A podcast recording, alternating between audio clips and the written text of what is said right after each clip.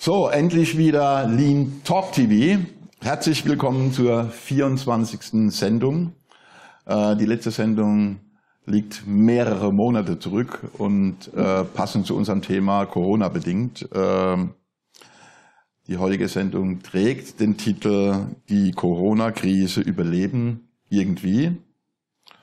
Und zu Gast ist der Theo Fischer, Inhaber und Geschäftsführer der Theo Fischer GmbH. Alle die, die uns folgen, ähm, haben mindestens den Namen diese Woche dreimal gehört oder öfters. ähm, denn wir senden äh, nicht wie äh, ursprünglich immer oder wie in den letzten 23 Sendungen aus dem Rhein-Neckar-Theater, sondern aus unserem Videostudio, ähm, das uns der Theo gebaut hat.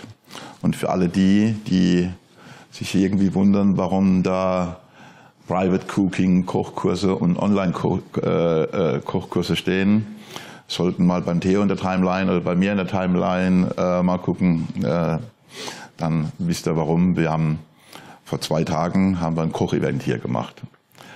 Interessante Zeiten, lieber Theo, herzlich willkommen. Freut mich, dass wir uns ähm, hier mal unterhalten können äh, zu einem Thema, das in Wirklichkeit sehr ernst ist. Ja, sehr ernst, ja. So, für euch, wie immer, und das kennt ihr von uns, ähm, ihr könnt kommentieren, äh, Bemerkungen, und wir würden uns heute wirklich sehr freuen, wenn ihr euch beteiligen würdet, ähm, denn auch wir würden gerne wissen, wie es euch geht, wie ihr die letzten Wochen und Monaten sowohl wirtschaftlich, also was euer Business betrifft, äh, erlebt habt, als auch privat. Ähm, und ich hoffe, wir kommen da in ein Gespräch. Äh, und zwar nicht nur mit dem Theo. So, um das mal ähm, ein bisschen zu untermauern, wenn wir den Titel der Sendung aufgreifen, die Corona-Krise überleben irgendwie, möchte ich das mal mit Zahlen äh, und mit ein paar Informationen mal äh, sozusagen einleiten. Also ich habe mir heute Morgen mal rausgesucht, was man denn unter Krise bezeichnet. Und interessanterweise ist Krise eher sozusagen im psychologischen Kontext zu sehen. Und wenn wir von Wirtschaftskrise sprechen, ähm, dann, und das lese ich mal ab, als Wirtschaftskrise wird bezeichnet, wenn man in der Volkswirtschaft äh, oder bezeichnet man in der Volkswirtschaftslehre die Phase einer deutlichen negativen Entwicklung des Wirtschaftswachstums. Da befinden wir uns, glaube ich, gerade alle drin. Ähm, und ähm, des Weiteren sagt man dann, bezogen auf die wirtschaftliche Konjunktur unterscheidet man drei Ausprägungen, Stagnation, äh, Rezession und Depression. Und man äh, spricht von einer Rezession, wenn auf zwei aufeinanderfolgende Quartale kein äh, entsprechender volkswirtschaftlicher Ausput stattgefunden hat. Ähm, und als Depression bezeichnet man eine lang andauernde Rezession. Und dem nicht genügend ähm, haben wir Stand Mai eine Arbeitslose von 6,1 Prozent. Das man nur als Vergleich. Im Dezember waren es noch 4,9. Und eine allerletzte Zahl, bevor wir dann das Theo fragen, äh, ist, äh, wir haben ja alle 2008, 2009 die sogenannte große Rezession erlebt. Das war zur Zeit äh, des, der Bankenkrise und des Krisenjahr 2009. Das ist ja ein Begriff, ein feststehender Begriff.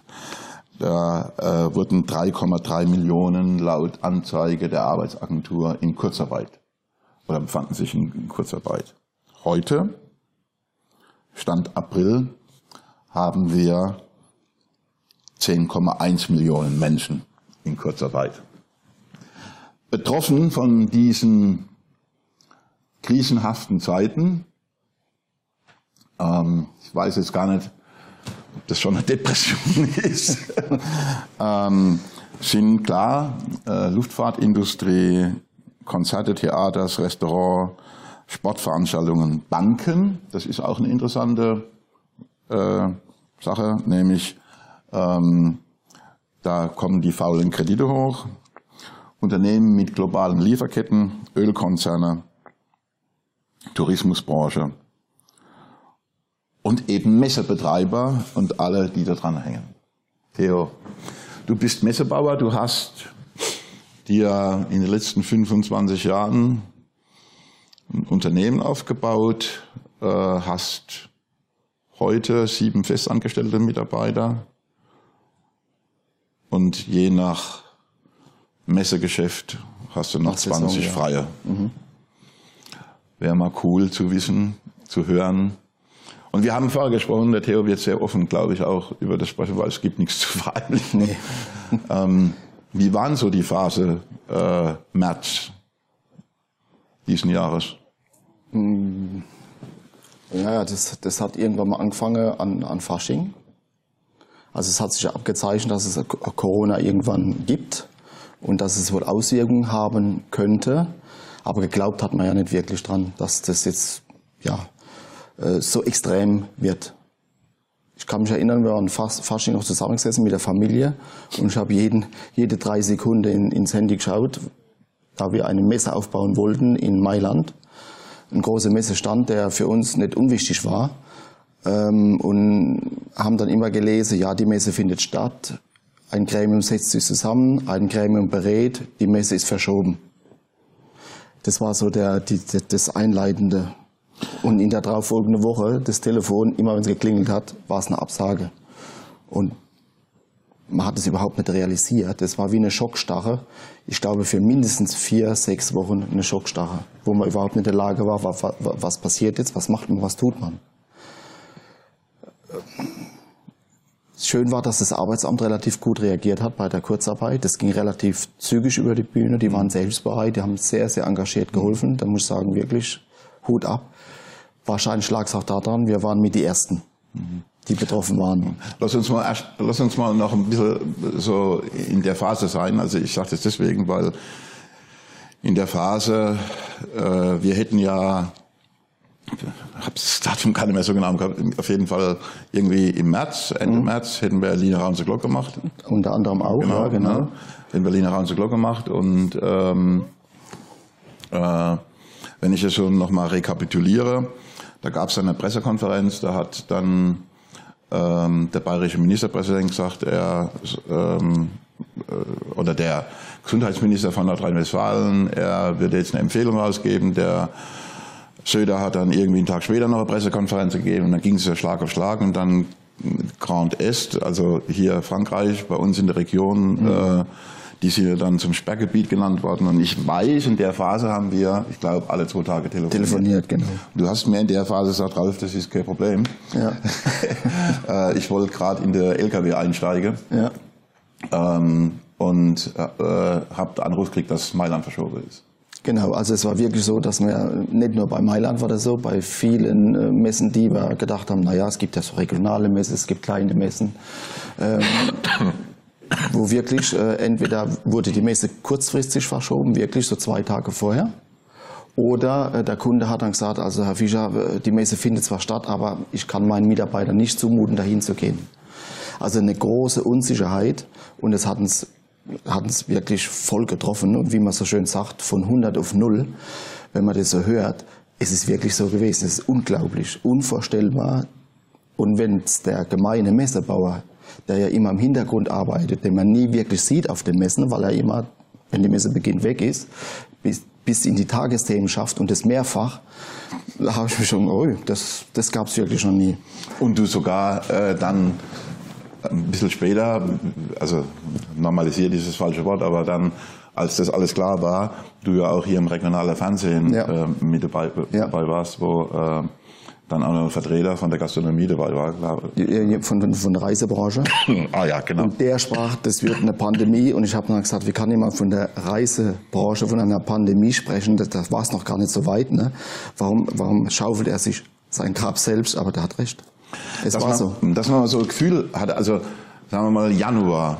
Also Januar war ja noch einigermaßen normal. Ja, so. absolut. Ja. Ähm, äh, wenn man, sagen wir, wir haben jetzt äh, Juno, wir haben Ende Juno.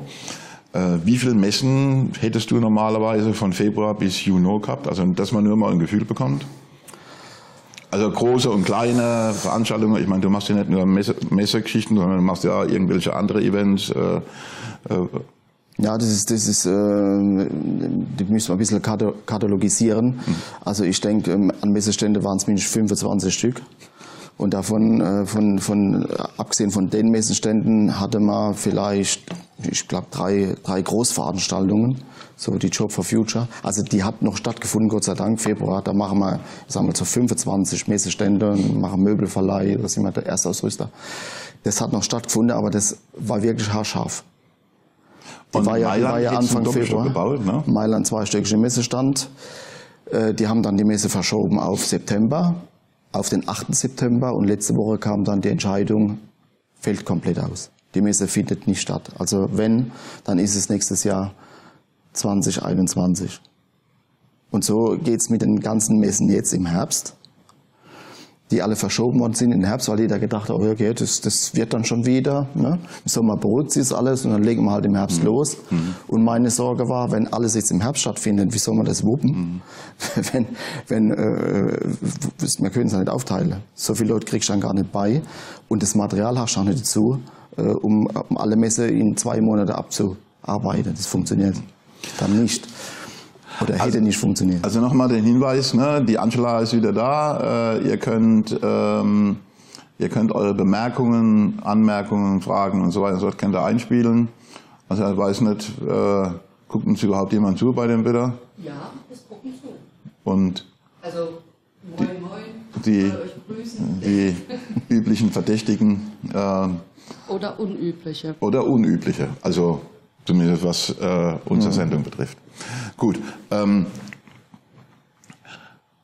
also ich weiß noch, in einem dieser ja, fast zahllosen Telefonate habe ich noch zu dir gesagt, Theo, mach dir keine Sorge, ich, äh, wir führen durch, Lino genau, ne? Genau. Wir, wir machen das. Ne? Ja. Also, wir haben dann natürlich auch irgendwelche Vorsorgen getroffen, haben uns dann ähm, Mund- und Nasenschutz geholt, wir haben ähm, weil ja eine dieser Dinge ist, dass wir den Leuten die Hand geben, haben dann, das weiß ich noch, wir waren dann zu Hause in der Küche gesessen und haben äh, mit unseren Kindern haben wir äh, hier so Demonstrationsplakate äh, gemacht mit High Five und schön, dass ihr da seid, weil wir wussten, wir können den Leuten keine Hand geben. Ähm, schon mit der Maimarkthalle haben wir ja gesagt gehabt, wir haben groß genug und so und haben aber auch schon im Februar schon von, also wir hätten 900, über 900 Leute da gehabt, Aussteller von Stockholm bis runter nach Bosnien-Herzegowina, ähm, haben gemerkt, da kommt immer mehr Frage, findet wirklich statt, findet wirklich statt, findet wirklich statt, äh, und wir immer, ja, ja, ja, ja, und ungefähr zwei Wochen vor, anderthalb Wochen vor, äh, äh, oder noch kürzer, die, ich kriege gerade das Zeichen von der Angela, eine Woche vorher, haben wir es dann final verboten bekommen von der Stadt mhm. Mannheim. Ne? Also ähm, kannst du mal beschreiben, wie es dir in der Phase gegangen ist? Ähm, versuch das mal so an uns, ne? als dann klar war, es findet nicht statt. Dann haben wir nicht gewusst, wie wir damit umgehen sollen. Also wir haben wir waren vorbereitet auf das. Äh, bei uns geht es ja auch irgendwie um Arbeitsplätze. Ähm, das ganze Ding rückabwickeln. Also wir haben auch ein Gefühl bekommen dafür, wie es die Tourismusbranche geht. Ähm, und wir mussten ja binnen 14 Tage mussten wir also das Ding irgendwie abwickeln. Also das hört sich brutal sch schlecht an und fühlt sich auch jetzt irgendwie scheiße an. Äh, aber wir haben gar keine Zeit gehabt zum Denken. Wir waren zwei Wochen. Nee. Ne, wir haben teilweise, haben wir dann im Büro übernachtet, äh, äh, in Schicht gearbeitet. Wie ging's denn dir in der Zeit, wo du gemeint hast, peng, peng, peng, peng, peng, alles ist dicht? Also hast du Angst gehabt, dass das, was du dir über 25 Jahre aufgebaut hast, auf einmal zerstört ist? Nee, also Angst, Angst habe ich komischerweise nie gehabt, sondern wie ich vorhin gesagt habe, das ist wie eine Schockstarre. Du, du siehst, dass vor dir was zusammenfällt und denkst, das ist, das kann es eigentlich, Das kann, das kann nicht stimmen. Das gibt's nicht. Das kann nicht funktionieren. Und äh, wir haben dann jeden Tag hier auch ein Meeting gehabt mit den Mitarbeitern und äh, wir haben auch eine WhatsApp-Gruppe und dann die Messe ausgefallen, die Messe ausgefallen und zum Schluss Linera und Glock waren noch so, wo wir gesagt komm, das ist noch ein Leuchtturm, das, das kriegen wir noch hin. Damals hieß es ja unter 1000 kann man es noch machen. Und äh, dann haben wir gesagt, okay, wir hätten da bestimmt mit 20 Mann da in zwei Tagen das Ding aufbauen äh, müssen. Und ein Mitarbeiter sagt, ja, da ist ja kein Problem, in der Maimarkthalle sind ja keine Veranstaltungen mehr. Vielleicht können wir den Aufbau vorziehen, dass wir nur die Stammmannschaft das Ganze aufbauen. Genau, das war nämlich eine, ein, ähm, ein, an einem Telefonat haben wir dann gesagt gehabt, ähm, kommt bei denen passiert eh nichts. Ja. Ähm, äh, anstatt zwei Tage aufbauen, kann man ganze Woche aufbauen. Und ich Genau. weiß noch, dann haben wir ähm, gesagt gehabt, komm, lass uns ein paar drei Wasser schon hochziehen, Ja. äh, wo wir die Beleuchtung machen. Und so. Das haben wir auch gemacht. Ja. Ne? Ja, und dann, dann äh, haben wir alles, alles gepackt. Also das war eh schon gepackt. Es ist noch, steht noch konfektioniert im Lager. Also sie, sie ist noch gar nicht im Regal zurück, weil wir das eigentlich nicht mehr machen konnten. Weder äh, finanziell noch sonst irgendwas. Man muss man die extreme Notbremse ziehen. Und irgendwann habe ich gedacht, das ist eine super Idee, das machen wir mit der eigenen Leute. Und irgendwann äh, nachts wachst du dann auf und denkst, was ist denn, wenn wir jetzt vier Tage lang mit sieben Leuten aufbauen und die Veranstaltung wird verboten? Das ist ja finanzielles Fiasko. Weil es muss ja dann wieder abgebaut werden. Und es hätte dann, äh, das- ja, wäre ein ziemlich hoher Kostenfaktor gewesen. Dann haben wir dann nochmal telefoniert und haben dann schweren Herzens gesagt, Ja. lasst uns in Erwägung ziehen, äh, dass wir das Ganze eben äh, vielleicht doch verschieben. Ja, und du genau. hast zu mir gesagt, das weiß ich noch genau, nee, das kommt überhaupt nicht in Frage. Es kommt nicht in Frage, mehr verschieben, nicht. Aber ich gehe mit dem Hund spazieren und ich rufe dich wieder an. Ja, genau. So in etwa war das. Genau, Ne? genau. Und ich habe dann schon, äh, schon ein bisschen gehofft, dass es auf die, auf die so, so schweren Herzens, ne? Ja. Das ist auch eine richtig, richtig, richtig tolle Veranstaltung mit, mit sehr viel Spaß und viel Engagement. Ähm, dass man dann, das, das, das bringt uns nicht wirklich weiter, weil wir ja nicht wussten, wie sieht's mit der finanziellen, gibt's Hilfe vom Staat, ja, ne? das, das war ja alles, aber das war in dem Moment alles nicht wichtig. Wichtig war einfach nur, wir müssen jetzt reagieren und leben in den nächsten Tag eben rein. Und äh, danach war dann irgendwie ganz schnell Stillruhe der See. Die Maurerstreike. sagt Ja, in, ja, ja, in, in, irgendeinem, in, irgendeinem, in, in, in unserem Laden, wo ständig im Tobabo war, Rausen rein, Samstag, Sonntag, ja, immer was unterwegs, tausend Telefonate und einmal mit einem Schlag war es dann, man es fing damals schon an, ne? Aber wir haben dann mit viel telefoniert, da waren wir damit extrem beschäftigt und irgendwann hast du dann gemerkt, so, jetzt ist es ach, Weg. weg. Und danach, das war dann der, das, der, der letzte Leuchtsturm, der dann zusammengebrochen ist. Und dann haben wir gewusst, okay, für mich die Entscheidung, wir müssen jetzt mindestens kürzer Geld beantragen bis Ende August. Weil, warum? Warum Ende August, wenn die Frühjahrsmesse wegfallen? Man muss sich ja den Speck anfüttern, um einfach die Sommermonate, das ist dann Juni, Juli, August, finanzieren zu können. Weil das sind erfahrungsgemäß keine Veranstaltungen oder Messen oder wenn dann ganz, ganz wenige. Und dann denke ich, okay, wenn es wieder losgeht, dann Ende August. Also kurz danach hat er dann ähm, sich der Scholz in der Pressekonferenz gesetzt und er sagt, er holt die Bazooka raus. Äh, dann ist ja dieses ähm, Soforthilfeprogramm irgendwie äh, losgetreten worden. Und ähm, es liegt jetzt nicht an uns, das zu beurteilen, ob das gut oder schlecht war, weil ich glaube, da kann man ganz viel falsch machen, weil auch für die Politik gab es ja keine Blaupause. Und ähm, äh, ich persönlich finde, sie haben, also mit all dem, was dann da irgendwie nicht funktioniert hat, glaube ich, ist, war die Reaktion ziemlich gut. Ja. Ähm, Absolut, ja. ähm, und dann hast du gesagt, ähm, so, äh, jetzt tue ich Kurzarbeitergeld beantragen für deine äh, Stammmannschaft, also für die. Ja, also die, die, die Kräfte, die bis 500 Euro gehen, die habe ich dann äh, entlassen. Wie war das? Also, Ich habe also, also, hab in der Regel ein Gespräch geführt oder versucht, ein Gespräch zu führen, aber ich muss sagen, zum großen Teil haben sie alle gesagt, ja, das ist kein Problem. Äh, Die Situation verstehen wir. Ähm, Und somit äh, war das äh, ein, eine, eine Belastung weniger, sage ich mal, also nicht Belastung der Menschen, sondern eben die finanzielle Belastung weniger. Und andere, ähm, ja, die sind dann in Kurzarbeit zu 100 Prozent mit zwei kleinen Ausnahmen, weil ja doch noch ein bisschen, machen noch ein bisschen Beschriftung oder äh, irgendwelche andere Dinge, ähm, haben Spuckschutze gebaut wie verrückt, ne? was glaube ich jeder Messebrauer gemacht hat. Also da ist jetzt wir da äh, gekommen, was weiß ich, von, vom, äh, von der Mailänder Doppelstockmesse äh, gehen wir jetzt auf Spuckschutze über. Das ist ja schon ein grandioser Fortschritt. Äh, Aber das war dann irgendwie so, ja, ja, magst halt irgendwie, ne? Wobei das natürlich ein paar Weiben die Kosten gedeckt haben, aber du hast was gemacht. Und ich glaube, das war ganz wichtig in der Phase, dass man beschäftigt ist und aus dieser Beschäftigung raus, äh, so, als man so versucht hat, Ideen zu kreieren, was könnte man noch machen? Was haben wir? Was können wir? Und was kann man daraus noch machen? Aber egal, was man überlegt hat, was, was mit Möbel zusammenhängt, was man ganz viel hat, wo brauchst du die? Bei einer Veranstaltung. Was haben wir? Wir haben Fläche, wir Platz. Machen wir Selbstveranstaltung? Ja, super.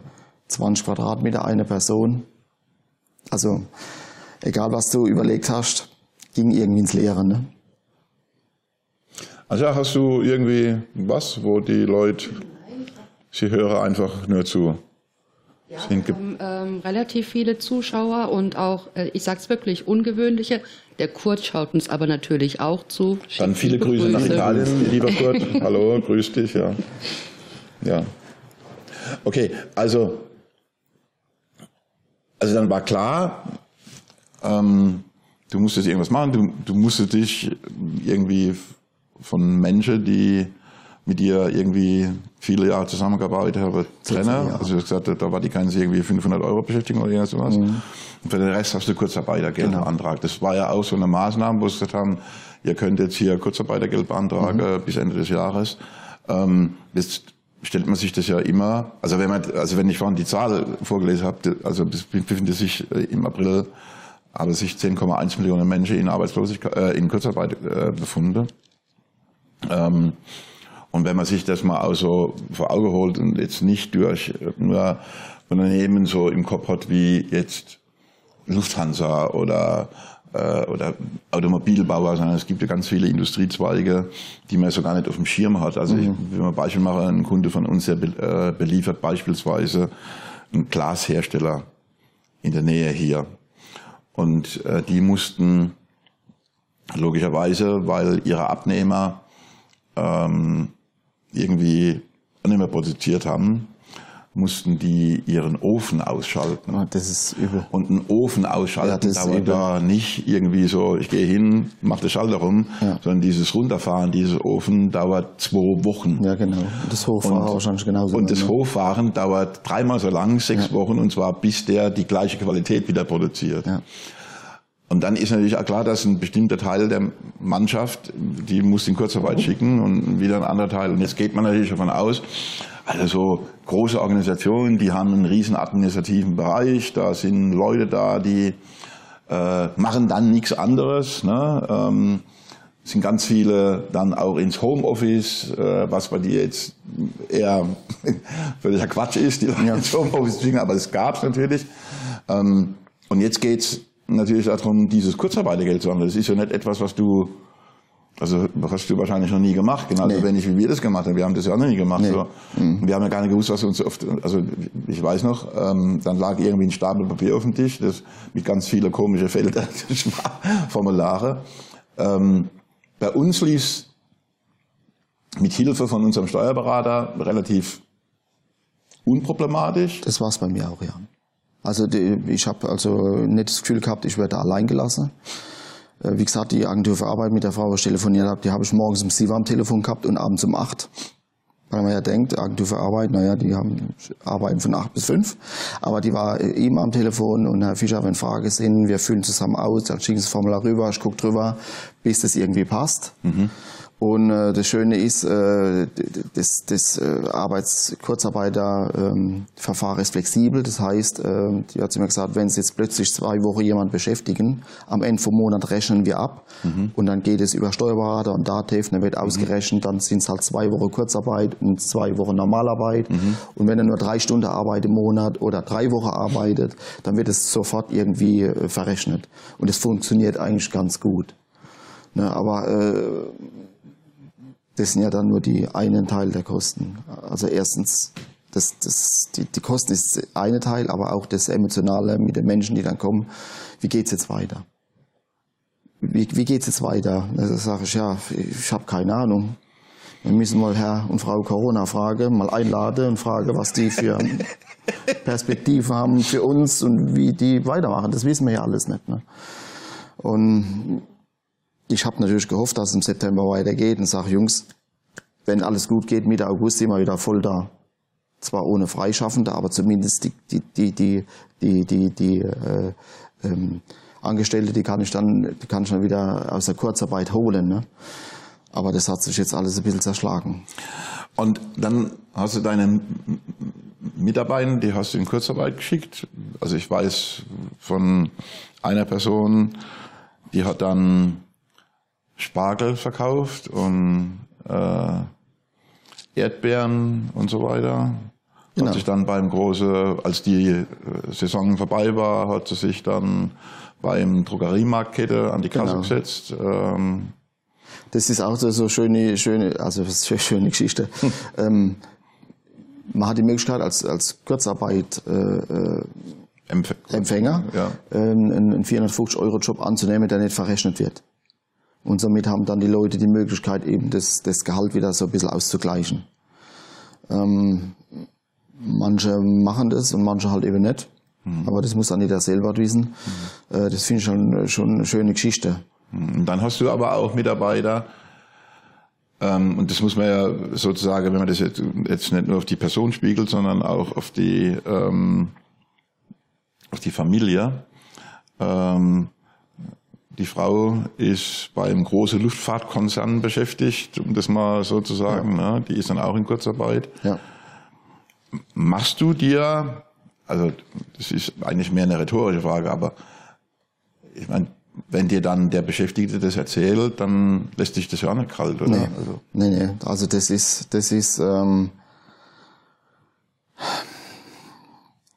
jeder, jeder Mitarbeiter belastet. Mhm. Aber nicht, weil er Mitarbeiter ist, ja, sondern ja. weil jeder seine eigene Geschichte hat. Manche sind kämpferisch.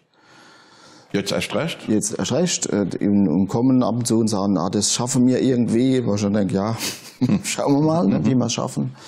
Es gibt, äh, das, die, die Gefahr ist auch, dass die Mitarbeiter sich einen anderen Job suchen. Dann kann es passieren, wenn es dann losgeht, dass am Ende der, wenn es dann losgeht, dass nur noch die Hälfte der Mitarbeiter tatsächlich herrscht. Mhm. Das ist auch ein großes Problem wo, wo einem dann belastet, wenn dann die Sorge herrscht. Ne? Also meine Frau hat Kurzarbeit oder Mitarbeiter, die Frau ist schwanger und wie geht's weiter, Zukunftsperspektive, Zukunftsängste. Ähm, das lässt, lässt einem nicht kalt, das ist klar. Es ist immer, immer äh, schwierig. Aber was soll man machen? Das ist, ist, das ist der einzige Vorteil von der ganzen Geschichte. Wir können nichts dafür. Schlimm. Das betrifft alle. Betrifft alle. Schlimm wäre es, wenn du der Einzige wärst, den es betrifft, weil du einfach nicht richtig gewirtschaftet hast mhm. und die andere geht's gut. Dann wäre es richtig mhm. schlimm. Aber so.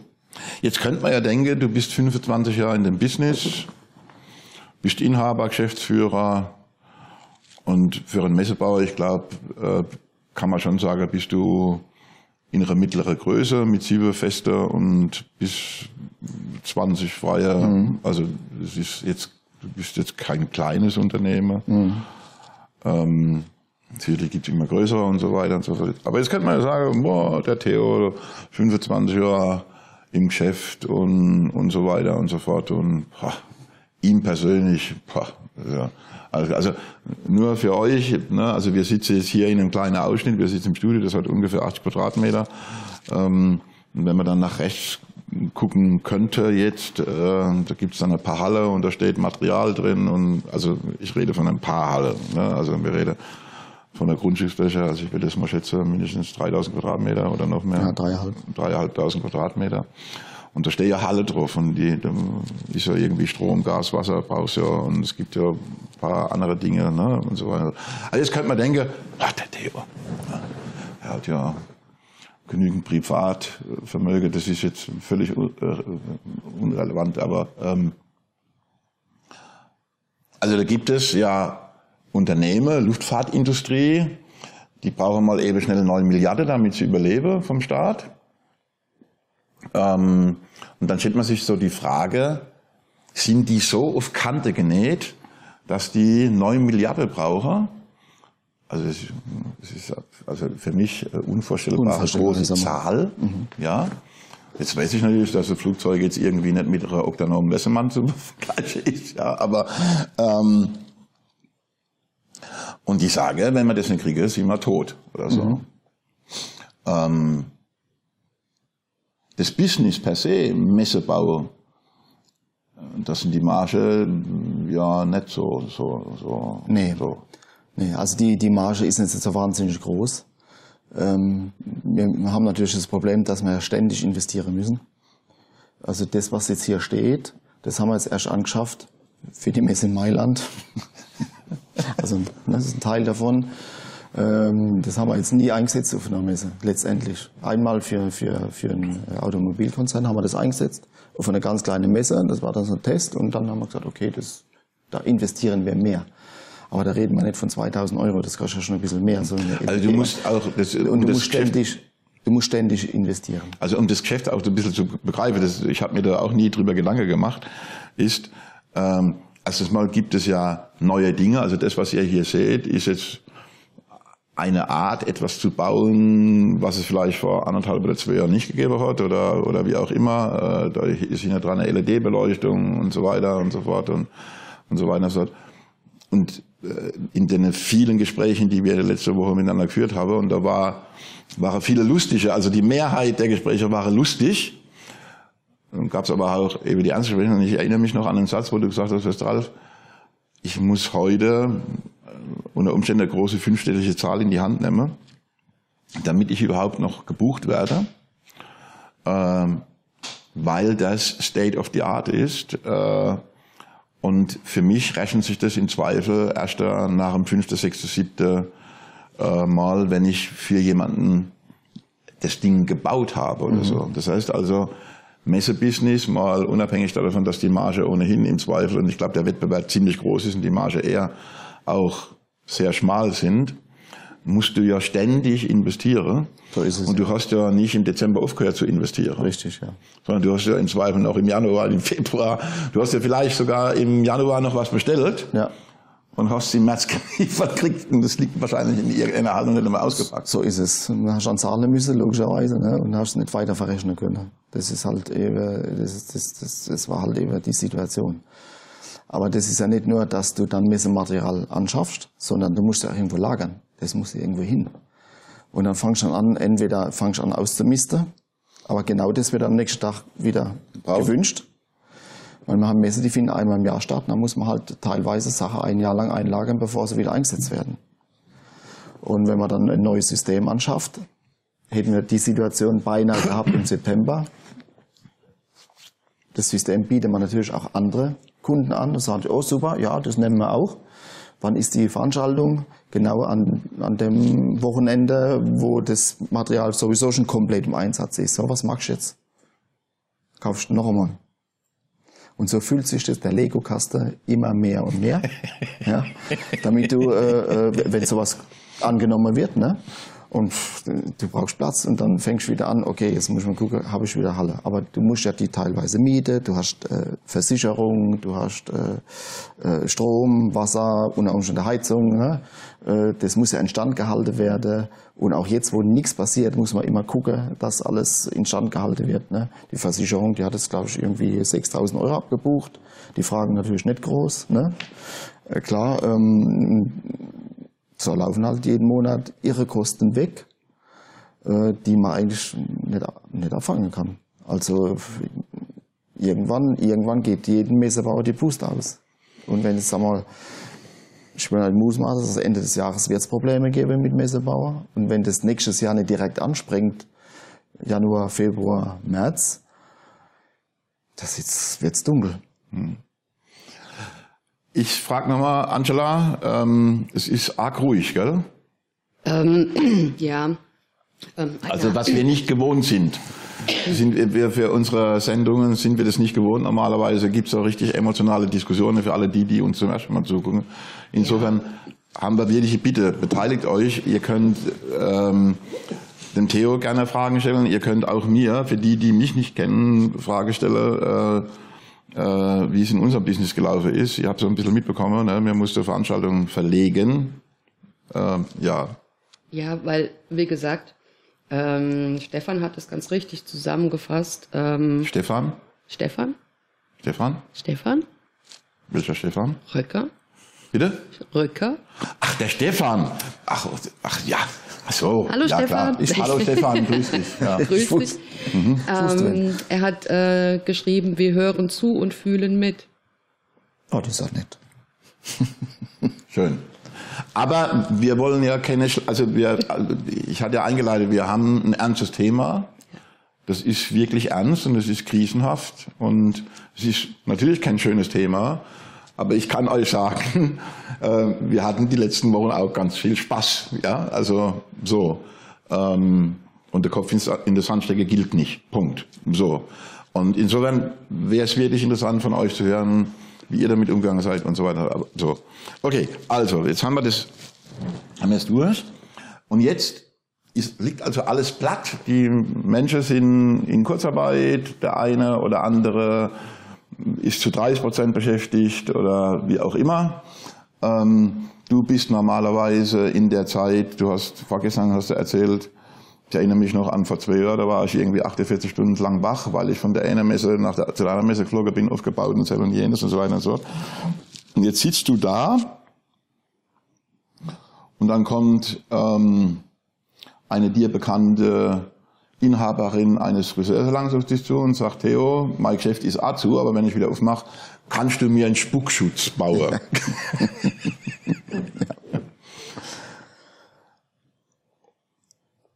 Dann sagst du natürlich ja, Ja, klar. aber das ist doch, wenn man von einem Doppelstockstand Ja. in Mailand nach Monem in die Fressgasse einen Spuckschutz. Aber du hast gemacht, oder? Ja, ja, klar. Also wir haben das, wir haben das vorher schon immer gemacht. Also wir haben jeden Kunde versucht, äh, gleich zu bedienen, ob das ein Doppelstockkunde war oder ob er am Aufkleber was Scheibe wollte. Das war schon immer für mich. Ich, ich kann gar nicht anders. Ich versuche immer, das äh, so gut wie möglich zufriedenzustellen. Äh, wenn jemand von mir was will, dann gibt's bei mir selten ein Nein. Es es sei denn, ich kann es einfach überhaupt nicht machen. Das, das ist so. ja. Klar, ich meine, hätte man Doppelstock gebaut und die hätten einen Spuckschutz gebraucht, hätte ich wahrscheinlich irgendwo bestellt. Ja. Ne? Also ich hätte es nicht unbedingt selber gebaut, aber ähm, das hatten sie jetzt bestimmt so äh, über, über zwei Monate mindestens für anderthalb Mitarbeiter getragen. Ja. Man muss ja sagen, ich selbst bin ja Angestellte bei meiner eigenen GmbH. Ich kriege kein Kurzarbeitgeld. Steuerberater sagt, ja Theo, dann musst du jetzt halt von deiner Ersparnisse leben. Ersparnisse leben. Ne? Und das ist natürlich schon schwierig. Von, von den Ersparnissen oder eben äh, Schulden aufbauen über die KfW gab es natürlich Kredit. Äh, Geschichte, die, wir haben dann einen riesen Kredit auch bekommen, muss man sagen, den man so sukzessiv abrufen kann. Aber was, was ist halt ein Kredit? Ich meine, das hat ja auch schon jeder gesagt. Was willst, du- was willst du mit dem Kredit? Äh, Du, du, das katapultiert dich, wenn du Pech hast, fünf, sechs, sieben, acht Jahre zurück. Also äh, es ist, ist schwierig und manchmal denkst du, wenn du jetzt zumachst, ist es billiger, wie wenn du jetzt einfach die Kredite in Anspruch nimmst und irgendwann vielleicht nächstes Jahr wieder loslegst. Zumal du ja, aber das wäre dann nochmal ein Part, wo wir uns vielleicht auch nochmal fünf, sieben Minuten drüber unterhalten, nämlich welche Hilfe du in Anspruch genommen hast. Ähm, ich, ich wollte das im Übrigen damit nicht abwerten, dass also der, die Inhaber des Friseursalons so wenig Nein, erwähnt ist wie der. Nein, überhaupt nicht. Ähm, es, es, worauf ich hinaus wollte, du hast dann, äh, ich sag mal, angefangen, ähm, Dinge nicht nur zu machen, wie zum Beispiel ein Spuckschutz. Ähm, ähm, das dich beschäftigt hat. Ich weiß auch, als dann die ersten Geschäfte wieder aufgemacht habe, angefangen von der kleinen äh, Kneipe und so weiter, machst du noch Beschriftungen mhm. und so weiter und so fort. Und wie gesagt, ich war ja alle 14 Tage da und habe Spargel geholt oder andere Sachen gemacht oder mir besprochen oder wie auch immer. Ähm, schwätzt miteinander, Theo, was machst du? Ah, ich mache jetzt, mache jetzt Beschriftung, ich mache Schiedel oder Marcel oder so. Und das hast du ja jetzt alles mit deinem Material gemacht, das du durchgehabt hast. Also Stichwort Plexiglas. Mhm. Das neue Gold. das, neue Gold. Das neue Gold. Unglaublich. Darauf will ich hinaus. Ne? Ja. Also ähm, du hast das ja dann auch schnell machen können. Mhm. Ich weiß noch, ich habe dann so einen Spukschutz mal gesehen und dann wusste ich, also das ist so dickes Rohr und so. Ich, ich habe das auch im Bild, dass so Rohr mal bei uns auf Linie unser Glückstand war, wo du was ganz was anderes ja. gemacht hast. Und du bist dann so regelrecht konstruktiv geworden. du warst dann Konstrukteur auch noch und so. Und ich habe dann irgendwann gefragt, ja, so sagt der Ralf, dann hast du mir gesagt, Ralf, äh, das hole ich jetzt bei mir aus dem Lager und nimm die Dinge, die da sind und mhm. konstruiere irgendetwas. Genau. Und irgendwann war es Plexiglas halt. das Plex, also das Plexiglas war ja quasi vom Markt verschwunden. Wie Klopapier. Ja, ja, wenn ich schon also die, die, die Händler angerufen habe, wie sieht es aus dem Plexiglas? Ja, ich gucke nach, hm, da ich, wir kriegen in vier Wochen eine neue Lieferung, aber die ist schon weggekauft. Und die nächste ist dann in vier Wochen kriegen wir wieder. Ja, wahrscheinlich kommt es aus China, keine Ahnung. Das ja, genau, hängt ja alles ja, irgendwie mit zusammen. Ähm, keine Ahnung, aber äh, das war dann eben so, wo dann irgendwann gesagt hat, so, jetzt könntest du noch ein paar Sachen machen, aber dir fehlt ja was Material. Und äh, das nächste Problem ist natürlich, wenn du jetzt Friseursalon oder keine Ahnung, Geschäfte, die ja selber niederliegen, ne, dann mit dem Spuckschutz kommst äh, und du musst ja bestimmtes Geld verlangen, äh, damit es sich ein bisschen rechnet bei dir, äh, dann sagen die ja, ach Gott, das, das ist so teuer. Hm, ja. Ist doch bloß Plexiglas. Das ist ja bloß Plexiglas, ne? aber ich habe dann zum Schluss den doppelten Preis bezahlt fürs Plexiglas, weil halt auch äh, dann ein anderer Händler aufgetan hast, der noch was gehabt hat, aber der dann halt einen ganz anderen Preis gehabt hat. Und dann sagst du, machst oder machst nicht. Und dann habe ich gesagt, das ist der Preispunkt, klar. Aber das war dann so eine Phase, die jetzt langsam, ja, das ist jetzt durch. Es hat jeder Plexiglasscheibe irgendwo rumstehen oder Folie oder wie auch immer. Und jetzt ist das Thema halt eben durch, ne? Mit dem, mit den Spuckschützen. Aber es war halt mal, ja, ganz witzig. Wir waren bei ganz vielen Ärzten. Ja, und überall, wo wir hingekommen sind, also, es war schon eine ganz andere Geschichte. Mit einem Schlag. Und dann hast du, hast dann gesagt, so, ich habe ja irgendwo, Theo, machst du äh, das mit den Angeboten von der Bundesregierung? Hast du gesagt, ja, ich habe hier diese Soforthilfe beantragt. Ja. Das ist bei dir nicht so rund gelaufen wie bei vielen anderen, wo ich gehört habe. Also bei ganz vielen ist das ziemlich unproblematisch gelaufen. Mhm. Habe beantragt und habe irgendwie eine Woche später das Geld ja. sogar auf dem Konto gehabt. Bei dir ist ein kleiner Fehler passiert. Ja. Ja. Aber am Ende positiv, ja, ja, oder? Ja, ja, das kam dann. Das kam dann ein bisschen, bisschen später. Mhm. Also ich habe es zweimal beantragt, weil der erste Antrag irgendwie denke ich, anderes haben gesagt, oh Gott, ich hab's beantragt, zwei Tage später war das Geld da. Mhm. Da denke ich, ja super. Bei mir kommt's irgendwie nicht. Mhm. Da denke ich, typisch. Bei mir wieder. mhm. äh, und irgendwann nach drei Wochen habe ich einmal nachgefragt mhm. äh, bei der Industrie- und Handelskammer. Also wie sieht's aus? Ich habe den Antrag gestellt und haben die mir gesagt, ja, wissen Sie, das geht ja dann zu der, zu der LB Bank. Genau. Und wenn wir den Antrag an die LB Bank weitergeschickt haben, wir haben keinen, keinen Ansprechpartner dort. Ja. Das ist gar nicht Polizei, oder? Sagt doch, leider ist es so. Stellen Sie den Antrag neu, mhm. machen Sie es gleich und schreiben Sie drauf, dass Sie schon einen Antrag gestellt haben mit der und der Nummer. Mhm. Und dann war tatsächlich äh, zwei Tage später das Geld da. Mhm. Und zwei Tage später die zweite beim zweiten Antrag die Ablehnung, weil ich ja schon Geld bekommen habe. Deswegen dann kann ich nicht. so, und dann Was dann auch okay war. Ne? Und dann hast du aber, äh, ähm, hast du auch gesagt, also du hast eben so gesagt, was tun. Ne? Also, man, du hättest ja sagen können, ich mach zu komplett. Ne? Ja. So. Und du hast dich dagegen entschieden mhm. ähm, und hast dich dafür entschieden, bei der KfW einen Kredit zu beantragen. Ähm, und hast eben auch nochmal gesagt, äh, das wirft dich ja irgendwie, irgendwie katapultiert dich das irgendwie für ein sechs Jahre Ja, klar.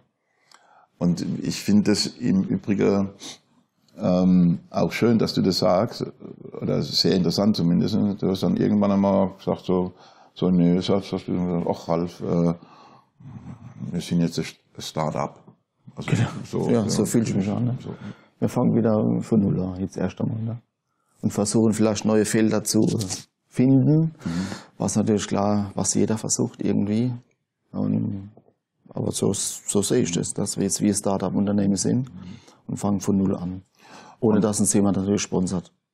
Klar. Und wenn man jetzt das als Sponsoring betrachten will, dann ist es äh, ein sehr günstiger im Verhältnis ne, zu normalen Kredite, ein sehr günstiger Kredit Ja. von der KfW. Ja.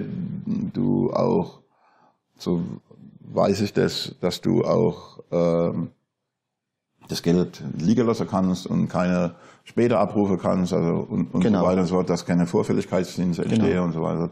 Und die Zinsen sind auch gut. Aber ganz am Ende ist es ein Kredit, den du zurückbezahlen Genau. musst. Und die, Das musst du ja, also das muss man sich ja gut überlegen, Theo. Also So ist es. jetzt, ne, äh, wir beide sind eine Generation, also wir sind Ende, also ich bin, habe Punktlang, ich habe eine runde Zahl und du bist Anfang oder Ende 60, äh, Ende, äh, nee, äh, Ende auch gut. 50, Entschuldigung.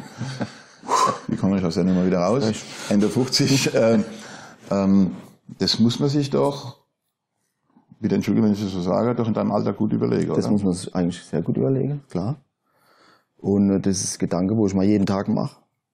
Ähm, immer wieder die, die Entscheidung zu überdenken, aber noch denke ich, äh, also dass man mindestens bis Ende des Jahres das einfach mal ähm, durchziehen muss und dann hat man im, im, im Dezember so Fenster ins Frühjahr, was passiert. Ich meine, die Messe werden ja jetzt nicht mehr zwei Tage vorab gesagt, sondern in der Regel ein Vierteljahr vorher. was ein bisschen nichts, nichts ändert. was, was, was nichts ändert, aber äh, zumindest hat man da ein bisschen, bisschen eine Chance, äh, zu, zu, zu, vielleicht zu reagieren. Ja, zu reagieren. Die, äh, ähm, die, die äh, Maimarkt hat damit angefangen, die, die, wo wir dann äh, ziemlich viel bauen, die haben gesagt, okay, wir, wir sagen zwei Monate vorab. Und dann hab ich wieso sagen die zwei Monate vorab? Und dann haben wir gesagt, na, bevor dann die Leute anfangen, in die Kosten zu gehen, müssen wir das dann rechtzeitig sagen. Und das ist natürlich, Das ist für die natürlich auch. genau, und der irgendwie. Doppelstock, der Ende September verschoben worden ist, den haben sie letzte Woche abgesagt, weil die gesagt haben, die gehen in die Kosten. Für mich ist es völlig logisch, die Messe machen keinen Sinn im Moment, es darf ja niemand einreisen. Alle Messen sind international. Also, wenn man jetzt mal dieses Kapitel aufschlagen, jetzt ist also, wenn man das jetzt mal so von der Zeit her so ein bisschen rekapituliert, ne? Ähm, Februar haben wir gedacht, hm, es könnte irgendwie gehen. März kam dann, boah, alles weg. Äh, dann haben wir irgendwie abgewickelt. Wir haben angefangen, Idee zu produzieren, irgendwie neue Dinge gemacht, über Spuckschütze gebaut. Wir haben andere Dinge gemacht. Ähm, ähm, dann nimmt man irgendwelche Kredite von der KfW, ähm, nimmt Soforthilfe in Anspruch und so weiter und so fort. Und während der ganzen Zeit kriegst du ja von, von den Messenbetreibern oder auch von der Kunde, äh, kriegst du ja signalisiert, pass auf, wir haben nicht abgesagt, wir haben verschoben. Also, ne, und, oder wie auch immer, ne. So. Und diese Messe in Mailand, ähm, die im März hätte stattgefunden, oder wann auch Ja. immer, die ist ja auf September verschoben. Und dann guckt man sich ja sozusagen auch um. Dann gibt's ja bestimmte Leitmesse wie die Hannover Messe, die Bücher, Buchmesse und so weiter und so fort. Äh, Und dann wartet man ja regelrecht drauf, was die dann machen. Und äh, irgendwann hast du dann gesagt gehabt, Ralf, ich habe in den Computer geguckt, ähm, September findet statt. September findet statt, September findet statt. Und da in diese Phase hinein, wow, äh, So die es. Buchmesse. So, Ja, genau. es geht Ja. wieder los. Ja. Pustekuchen. Also Mailand ist jetzt abgesagt worden. Mailand ist abgesagt worden. Äh, Die Buchmesse findet statt, ja. Mhm. Äh, Ähm, die haben auch irgendein Sicherheitskonzept erarbeitet, ähm, wo ich einmal gedacht habe, naja, die, die, die Messeveranstalter, die, die Messengesellschaften, die müssen ja auch was tun. Die haben ja auch riesige Probleme. Ich meine, wie viel Miete da äh, verloren gehen. Ähm, hab dann mit dem Kunde telefoniert, also wie sieht's aus, Buchmesse findet statt. Und da haben die gesagt, Herr Fischer, wir gehen nicht hin. Was sollen wir dort? Unsere Kunden kommen nicht. Also die großen Messer sind ja jetzt nicht nur groß von der Fläche und viele Aussteller, sondern sind, lebt ja auch von vielen Besucherinnen und Besuchern. So die Buchmesse sowieso. Und die Buchmesse erst recht. Ähm, und viele kommen, nennen wir es mal, aus dem asiatischen Raum, aber auch aus Russland, aber auch aus Südamerika und USA. Und selbst wenn wir jetzt alle irgendwie so gefühlt in der Sommerferie sind und äh, Malaga aufgemacht hat und so weiter und so fort, äh, ist das ja für jemanden, der ein Produkt zu verkaufen hat und bereit ist dafür viel Geld in die Hand zu nehmen, um einen Messestand zu bauen, Stichwort Doppelstock oder whatever, ähm, was für einen Sinn macht es denn, auf eine Messe zu gehen, wenn seine Klientel nicht da ist? Also die nicht, genau. also die aus Asien, USA, Südamerika, Russland, wo auch immer. Äh, die, es gibt, es gibt viele Faktoren. A, findet die Messe statt. So, findet Gut. die Messe statt, geht der Kunde hin. Mhm. So. Ist es eine internationale Messe? Wo kommen die Aussteller her? Also in Mailand ist wieder die Messe, da haben wir gesagt, von was weiß ich, 3000 Aussteller sind 200 chinesische Aussteller. So, die kommen natürlich erstmal nicht. Vielleicht jetzt, weiß nicht, ob sie einreisen dürfen, ich glaube noch nicht, die Chinesen. Äh, ich glaube nicht, dass jemand aus Südamerika einreisen darf, dass jemand aus USA einreisen darf, dass Russland jemand einreisen darf. Die, also dürfen die ja alle vielleicht einreisen, aber die dürfen nicht mehr heim. So, dann. Ich weiß nicht, ob das nur für Privat oder auch für Business äh, gilt. Ne? Das heißt also, ein Großteil der, der, der Aussteller sind gar nicht da. Und dann denke ich, dass ein Großteil der Firmen sagen, ich schicke mal Leute nicht hin, weil wir haben selber Kurzarbeit. Wir haben selber Probleme. Jetzt gehen wir auf die Messe, machen wir das ein bisschen virtuell. Wie geht's den Firmen, die ausstellen wollen? Und dann ist es so, jede, jede Sparte hat seine Leitmesse, sage ich schon mal. Ne? Und äh, ein großer Verlag geht natürlich auf die Buchmesse. Ob sich die Buchmesse rechnet oder nicht, ich gehe dahin, weil das ist A, wichtig, dass ich da bin. Und äh, es ist wichtig, dass wir existieren. Wenn jetzt ein Kunde sagt, ich gehe nicht auf meine Leitmesse, da sagt jeder, das kann ich verstehen. Dass ich jetzt nicht hingehe und spare damit auch. Wir müssen es vormachen, Messe ist teuer. Und können Sie dann schon mal gut Geld sparen. Also Messe ist Vorinvestition in etwas, was du vielleicht irgendwann in zwei Jahren wieder kriegst. Mhm. So, aber jetzt, äh, ich würde mal sagen, das Jahr 2020 wird einfach ausgeklammert äh, und hoffen, dass der neue Start 21 beginnt und, aber meine Einschätzung ist, dass wenn man mit 50 Prozent der Aufträge in 21 äh, starten, dann können wir zufrieden sein. Und machst du dir auch Gedanken darüber? Also ich kenne das aus unserem Business so.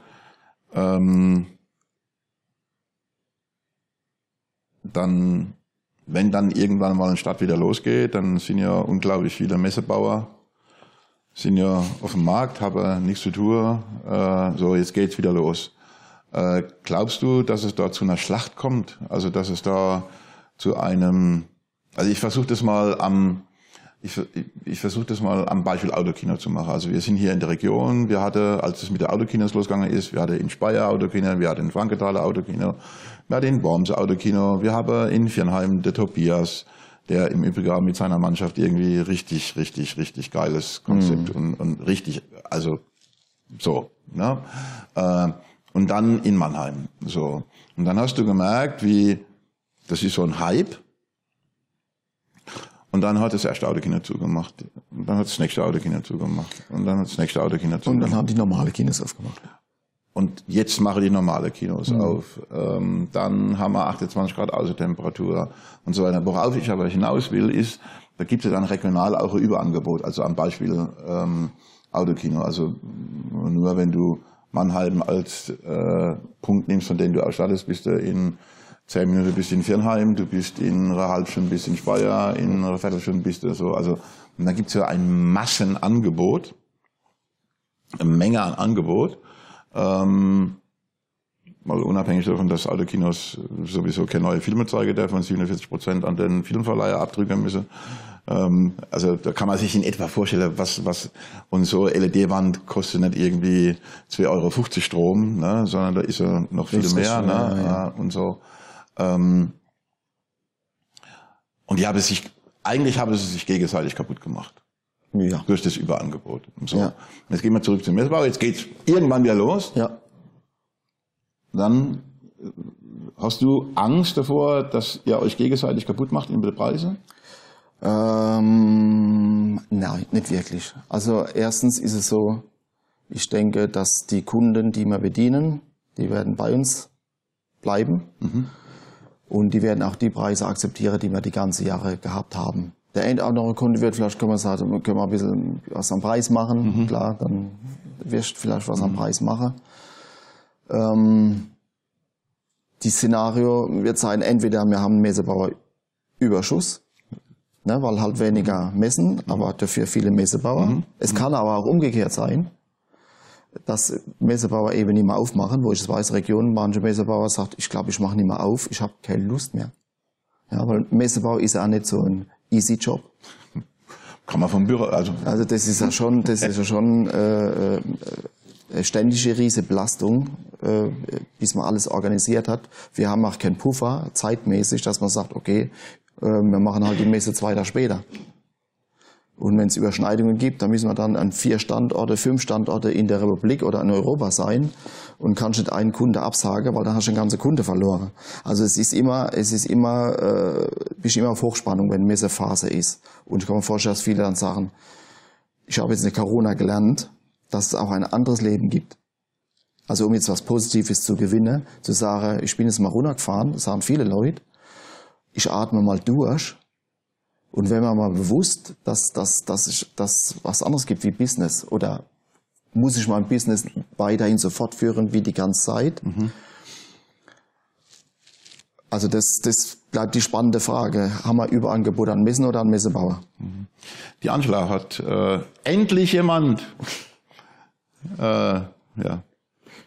Nein, ähm, es ist jetzt äh, gerade äh, zu der letzten Frage ähm, bezüglich ähm, Preis, was du jetzt äh, gesagt hast, Theo, äh, dass du denkst, ähm, dass deine Kunden auch den äh, bisherigen Preis akzeptieren.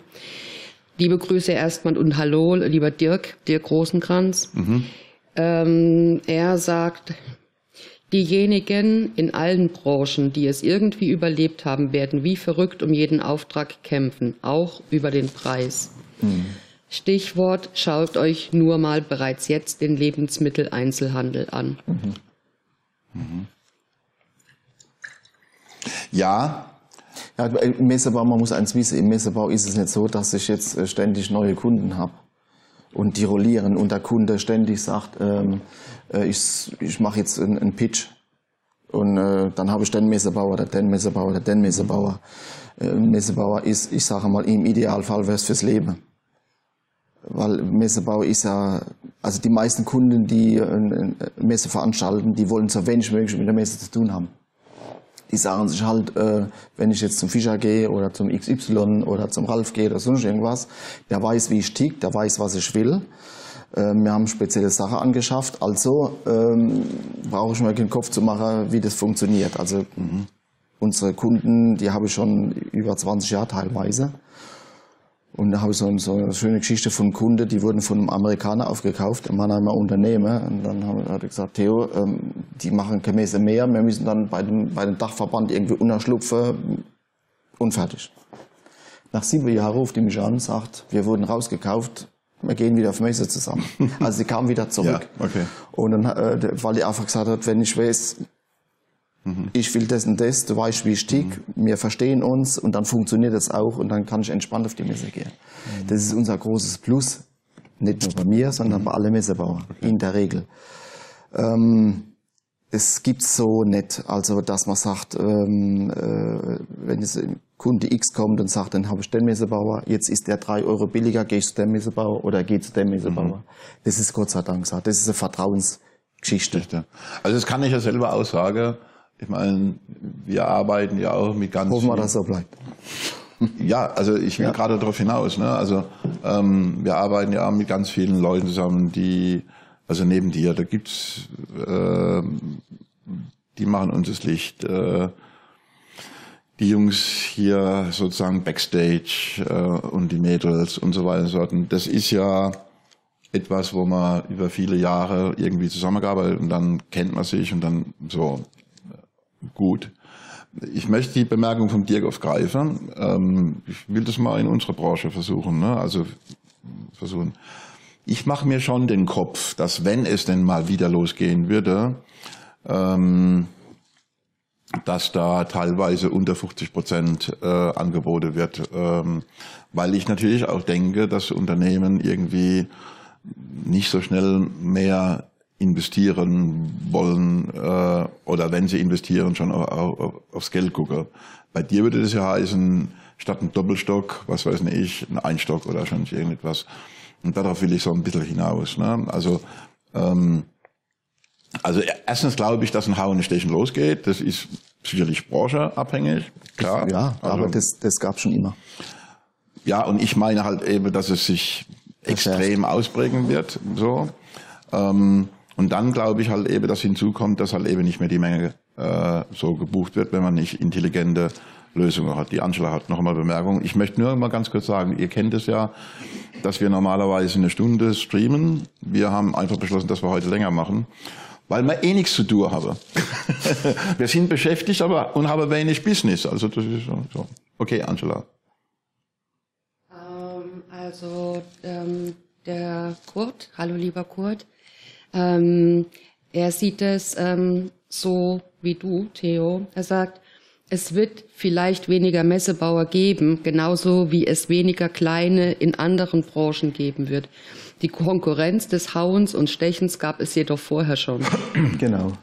Und ähm, der Michael Löw, hallo Michael, der sagt, ähm, ein Wettbewerbskampf um jeden Preis würde mit Sicherheit eine zweite Welle der Betriebsschließungen auslösen. Hm. Das kann gut sein, ja. Also alle die, die mich kennen, wissen, dass ich ein optimistischer und positiver Mensch bin. Also das hört sich jetzt irgendwie so an wie Eigenlob, das bin ich aber wirklich. Ähm und ich hoffe das auch alles, dass das passiert. Nur im Moment fehlt mir der Glaube. Also ich kriege in unserer Branche mit, was schon passiert.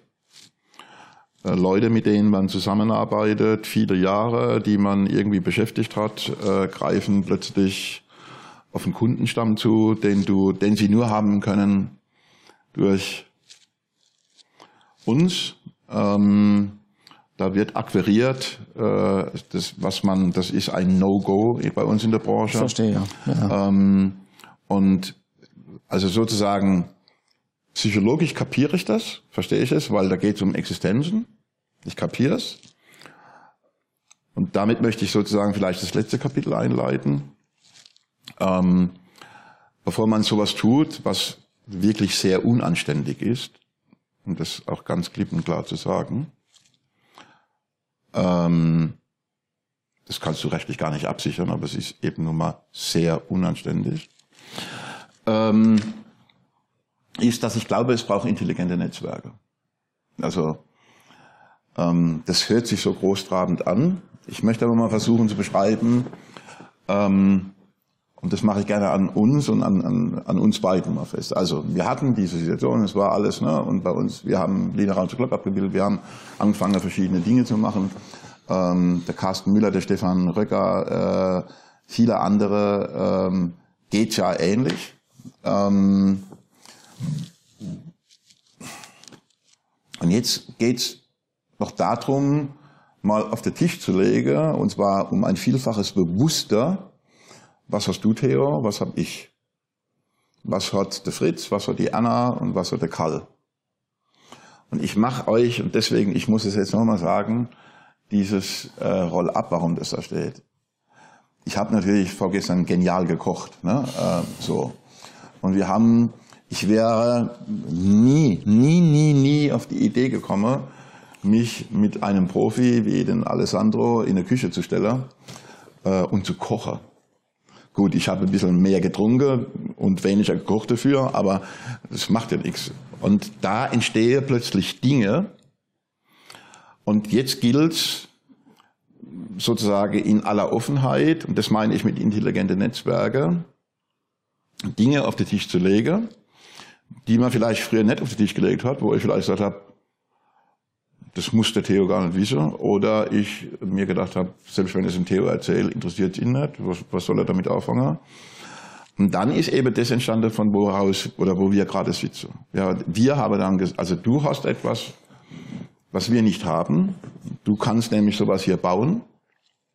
Und wir haben mit dem Carsten Müller und dem Stefan Röcker haben wir zwei super Jungs, die Kameras bedienen können, die Livestreaming machen können, etc. pp. Äh, wir haben Inhalte und wir kennen wieder Leute, äh, die auch wieder Inhalte haben und äh, wir haben dazu sogar noch eine Plattform, über die wir das sozusagen ablaufen lassen können. Das ist halt eben dann nicht YouTube, weil das so, ne? Und ich weiß, dieses ganze Streaming geht viele auf den Nerven. Und jetzt gilt es, einfach zu sagen, komm, lass uns mal überlegen, was wir denn tun können. Und ich glaube, das Wichtige daran ist jetzt, es ist gar nicht wichtig, ob es funktioniert. Also, sondern eine Idee zu produzieren, dieses Netzwerke. Gestern waren wir mit dem Spanier da gesessen. Nicht Marcello, das ist, wäre ein Italiener. Michele. Michele, äh, wo man sagt, aber lass uns doch mal überlegen, ob wir irgendwie eine Weinverkostung machen können. Ich weiß, das hat überhaupt nichts mit Lean zu tun. Aber ähm, weil wir etwas haben, was der Michele nicht hat und du nicht hast, ähm, nämlich Kamera, Jungs und Mädels, der hatte Wein und du hast Studio. Also so müssen wir, das ist auch eine Frage an euch da draußen, nicht spätestens jetzt anfangen, darüber nachzudenken, wie wir etwas kreieren, wo wir sowieso nicht wissen, was dabei rauskommt, ähm, um zu lernen, weil ich persönlich glaube nicht, dass wir äh, in zwei Jahren noch ein normales, also äh, Business haben, in zwei Jahren ein Business haben werden, wie wir das im Dezember 2019 hatten. Es wird ein anderes Business sein. Stichwort Videokonferenz. Die Leute werden, haben verstanden, Mehr ich Homeoffice. muss nicht mehr reisen. Vieles online, ob das funktioniert oder nicht. Also für dich war das ja auch neu, äh, sowas. Du hast dir das ja auch nicht vorstellen können, so, oder? Nee. Warum auch?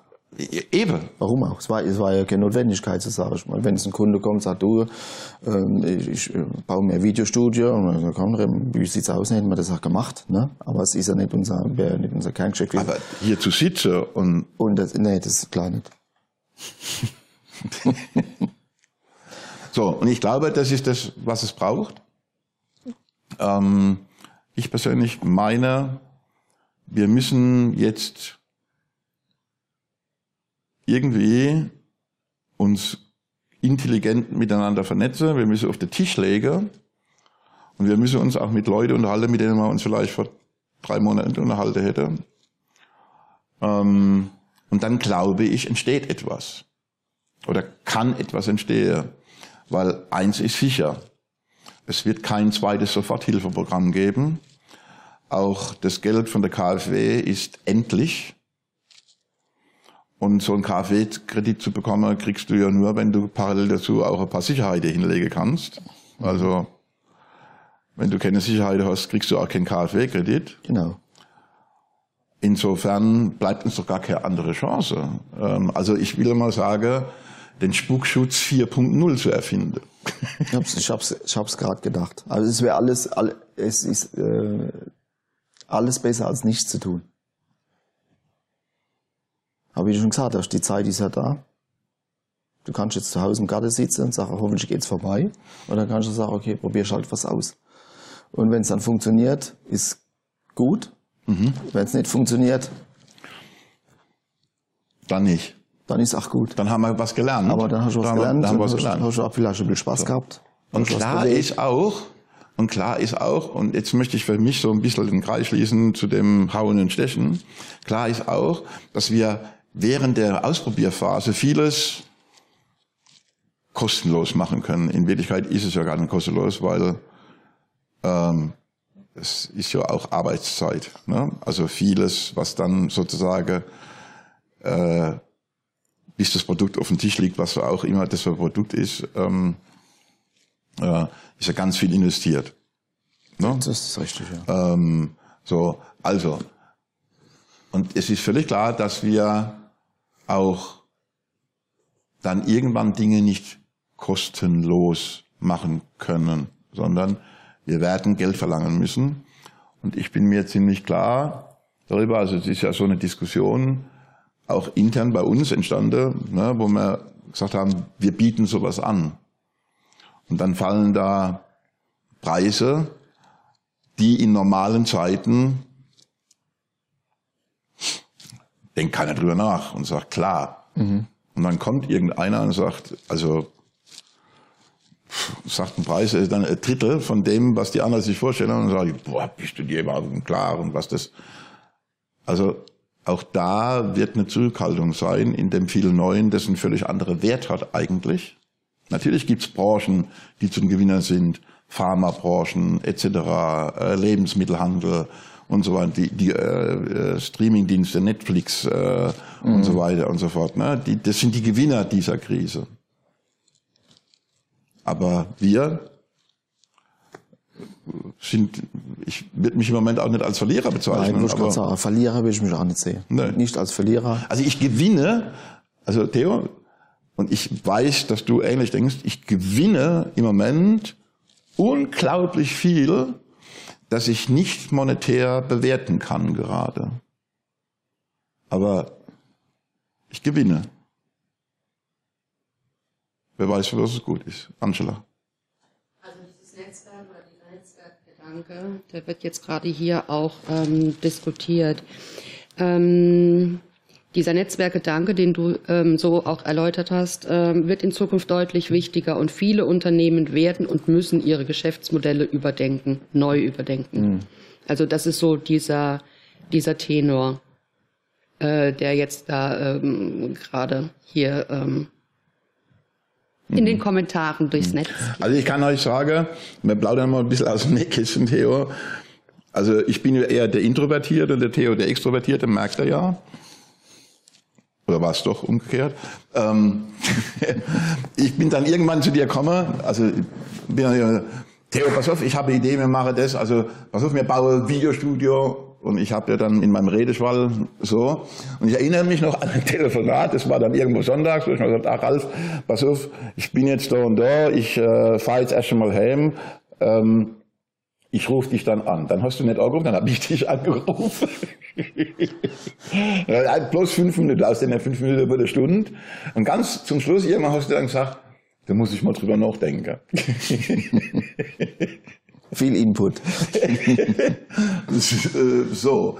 Ähm, aber da entstehen ja Dinge. Also ich sage es noch einmal, das hier, wo wir sitzen und das, was ihr in der letzten Woche habt beobachten können auf der Lean Base zum Beispiel, und was ihr nächste Woche bis einschließlich Donnerstag äh, auf der Lean Base erleben könnt. Und wir haben noch eine ganz verrückte Idee, die machen wir dann zum Schluss.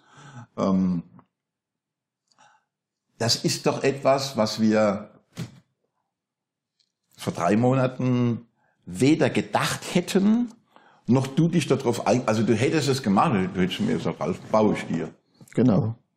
So, aber das ist ja, ich kann das im Moment noch gar nicht beschreiben, das ist ja viel mehr. Also du bist ja viel mehr wie nur, also in diesem Netzwerkdenken ähm, bist du ja viel mehr als nur hier sitzend oder ein Lieferant von dem, was man hier sieht, sondern du bist ja da, du produzierst ja mittlerweile auch Ideen, mhm. äh, wo du dich vorher.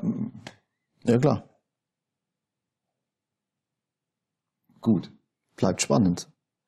Es bleibt spannend. So, also, es ist jetzt 12 Uhr 8 oder so. Oder nein, später, 12 Uhr 13.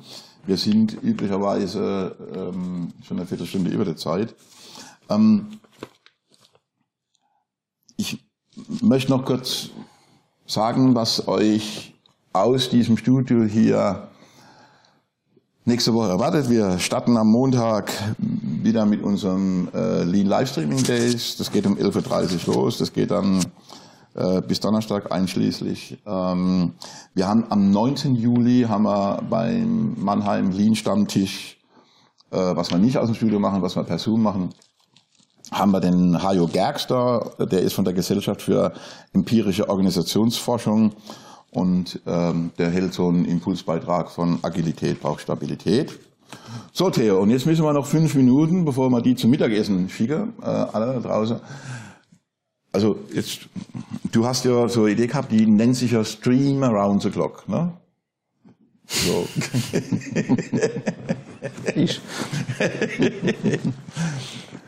Also passt auf, Leute. Wir haben vor, am Geburtstag von der Angela, am 4. September, äh, zu ihrem äh, 47. Geburtstag, haben wir vor, ähm, äh, Stream Around the Clock zu machen. Also ganz kurz, die Idee ist, äh, wir fangen, das ist freitags, wir fangen freitags um 15 Uhr an und machen wirklich, wirklich, wirklich, ganz wirklich 24 Stunden durch.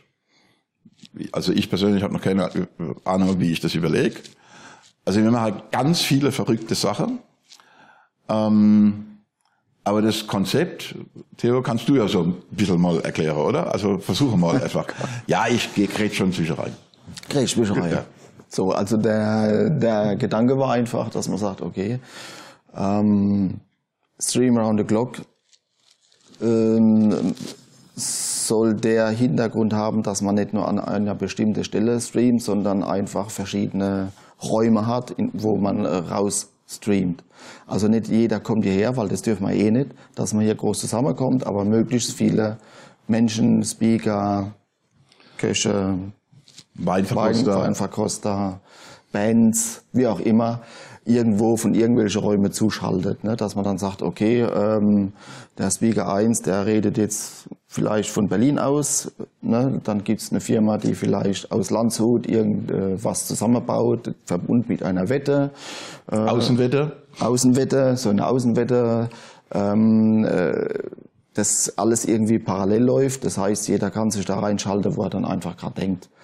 Ähm, der Ralf Selwart wird da unten irgendwo sein, sein äh, Hauptstudio äh, aufgebaut haben und wird dann natürlich in jede Konferenz reinschalten können und halt mal reingucken können, wo dann auch alle dann plötzlich was sehen können, äh, was, was da halt eben passiert. Und manchmal werde ich auch da Besuch haben. Äh, Besuch, Besuch werden wir haben, den einen oder anderen, das ist klar. Und, äh, Der Alessandro wird irgendwann Kocher. alles andere kocht. Wir haben dann einen spanische, spanische Weinverkoster. Weinverkoster, wo wir dann eine, eine Online-Weinprobe machen wollen. Das heißt, äh, Menschen, die interessiert sind, die kriegen dann ein Weinpaket zugeschickt. Und dann werden wir hier zusammen in der Republik hoffentlich viel äh, den Wein zusammen probieren. Und der Michele ist ein, ein Geschichtenerzähler, also der kann unheimlich, unheimlich viel. Der brennt für den Wein, für den spanischen Wein. Der kennt die Weingüter, der kennt, der ist Küfner, hat er glaube ich gesagt, also der kann Fässer bauen, der weiß, was Injektion ist, der weiß, was, keine Ahnung, also unmöglich kann er viel erzählen, was Spaß macht. Der Alessandra kann man selber gucken, wie der mit Ralf gekocht hat, das hat, war für uns alle sehr, sehr kurzweilig, hat viel Spaß gemacht. Ähm, und auch den, die ernsten Themen eben, Genau. ne, dass man sagt, man hat viel Lean-Geschichten dabei. Ähm, gegen Abend kann man dann vielleicht zu der Band mal schalten, was Genau. die eben zu erzählen haben. Das ist dann eben vielleicht der Tobias, der das mit Mhm. seinen Leuten eben macht. Und das ist so der Gedanke, der noch ein bisschen reifen muss. Äh, aber ich glaube, das gibt eine ganz spannende Geschichte. Und da muss man mal sehen, welcher Ecke Sofa liegt. Aber trau dich nicht da reinzugehen. Wir filmen dich. Also ich wir werde, dich schlafen. Also, also die Idee ist klar, ne? wir werden, sagen wir mal, zehn virtuelle Räume haben, äh, zu denen gleichzeitig oder zu unterschiedlichen Zeitpunkten was passiert. Wir werden, lieber Kurt, wenn du, und das wird mich sehr freuen, wenn du da mitmachen würdest, wenn wir dich dann irgendwann mal per Zoom aus, äh, aus Italien zuschalten können. Wir werden in jedem Fall nach Österreich schalten. Wir werden wenn der Conny uns zuschaut, ähm, ich rufe dich heute Abend noch an, ähm, ähm, ähm, sprechen wir drüber. Ähm, ähm, das mit der Außenwette, wir werden Folgendes tun. Wir suchen Unternehmen, die unsere Problemstellung geben. Das machen wir live, also Zuschalter. Drei Kollegen nehmen die Aufgabe entgegen, drei Stunden später präsentieren sie dem, was sie verstanden haben und wie eine Lösung aussehen könnte. Also wir werden sieben, acht, neun, zehn, elf, zwölf Räume haben. Ähm, wir werden Live-Musik haben. Ähm, und wenn jemand wenig Haare hat, genau, äh, auch da haben wir Problemlösung. Auch da haben wir Problemlösung. Ähm, ja, aber so, und das ist das, was ich glaube, was wir beide meinen, wenn wir von intelligenten Netzwerken sprechen. Und ähm, nochmal, 4. September, ich gehe mal davon aus, dass in den nächsten zwei Wochen äh, kriegt er von uns alle Informationen, die er dazu braucht. Und wer mitmachen möchte, und das ist ganz wichtig, also wir wollen einfach was Verrücktes machen, sonst wird es uns ja langweilig. Gell? Ähm, wir wollen was Verrücktes machen. Wer mitmachen möchte, mail at leanbase.de, schickt alle Ideen, die ihr habt. Ähm, wir lassen es krachen. Oh, die Anschlag hat noch. Äh. Ja, und zwar bevor uns Facebook irgendwann sagt, ähm, ihr seid Ad über der vorbei. Zeit, ähm, wollte ich eigentlich an euch noch was loswerden. Ihr kriegt jetzt gerade viele, viele Herzchen. ähm, ähm, einen ähm, wunderbaren Kommentar von der Heike Unkrich. Hut ab, Ihr macht das echt toll. Ich habe zwar einen guten Job, trotzdem werde, werde ich euch irgendwie unterstützen, wie es mir möglich ist. Ich schäme mich für die Menschen, die auf hohem Niveau jammern, aber ihr seid Gewinner. Heike.